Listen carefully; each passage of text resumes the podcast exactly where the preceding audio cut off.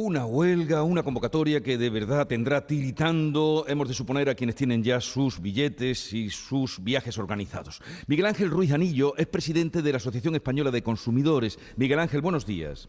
Hola, buenos días.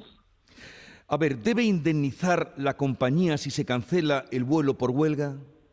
Sí, exactamente. Tiene que haber una indemnización que va en función de los kilómetros que, tenga nuestro vuelo, de la distancia a la que tenga nuestro vuelo, y hay indemnizaciones establecidas por la ley que van desde los 250 hasta los 600 euros, en el caso, como digo, de, mayor distancia, y por tanto tiene que haber esa, esa exigencia, esa obligación por parte de la compañía aérea de esa indemnización. ¿Es preferible pedir la eh, cancelación antes de volar, por ejemplo, si ya saben los días de, huelga y, piden la cancelación?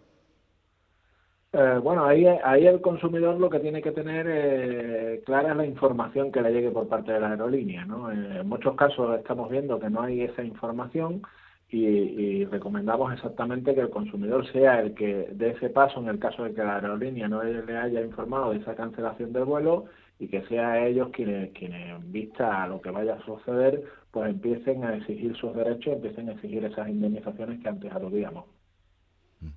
Bueno, puede que alguien, o la mayoría, habrán comprado ida y vuelta. Eh, si eso es así, eh, si le afecta a uno de los viajes, a la ida o a la vuelta, ¿cómo proceder?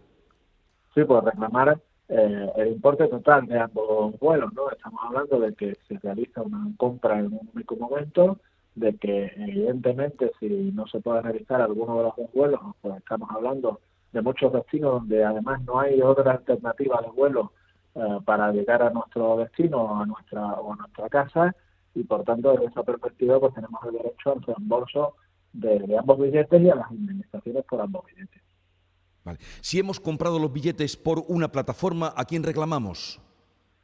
Bueno, quien es causante de estos hechos son las aerolíneas, ¿no? Pero nosotros siempre recomendamos que, aparte de la reclamación que se haga a la aerolínea o incluso a los propios mostradores de, de AENA en los aeropuertos, pues también que se realice esa reclamación a través de esa plataforma, a través de esa agencia de viajes eh, que sea que, que se ha contratado y que, sea, y que se exista esa reclamación también a través de ellos, porque también ellos son eh, quienes nos han vendido esos vuelos, quienes nos han vendido esos billetes, quienes han cobrado una comisión por esa venta y por tanto desde esa perspectiva tenemos que hacer esa reclamación también a ellos, independientemente de la que se haga, como digo, a la aerolínea y siempre es bueno reclamar a todas partes para que para que quede constancia de todo ese incumplimiento y de toda esa necesidad de, de indemnización.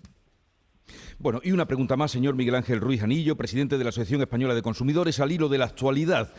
¿Cómo o, en cuánto eh, se va a reducir, calculan ustedes, la factura de la luz con la rebaja del IVA del 10 al 5%?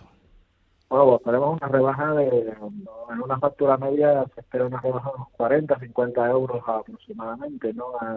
Por lo tanto, desde esa perspectiva, eh positivo es, eh, quizás necesario, pues también, pero necesitamos mayores medidas, necesitamos una rebaja de, lo que es la, el, precio de la electricidad. Estas son medidas coyunturales. Yo lo decía a través de vuestros micrófonos en Canal Sur que, la excepción ibérica estaba bien, pero que no era una medida para, para arreglar definitivamente el problema y lo que necesita la, tarifa eléctrica es una reestructuración seria, sosegada, justa para los consumidores y toda medida coyuntural y momentánea está bien, esta rebaja está bien, la vemos positiva, pero no suficiente.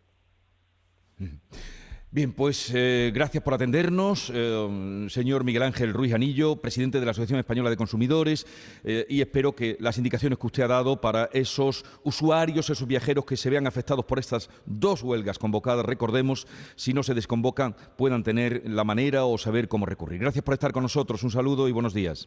Gracias a vosotros, encantado.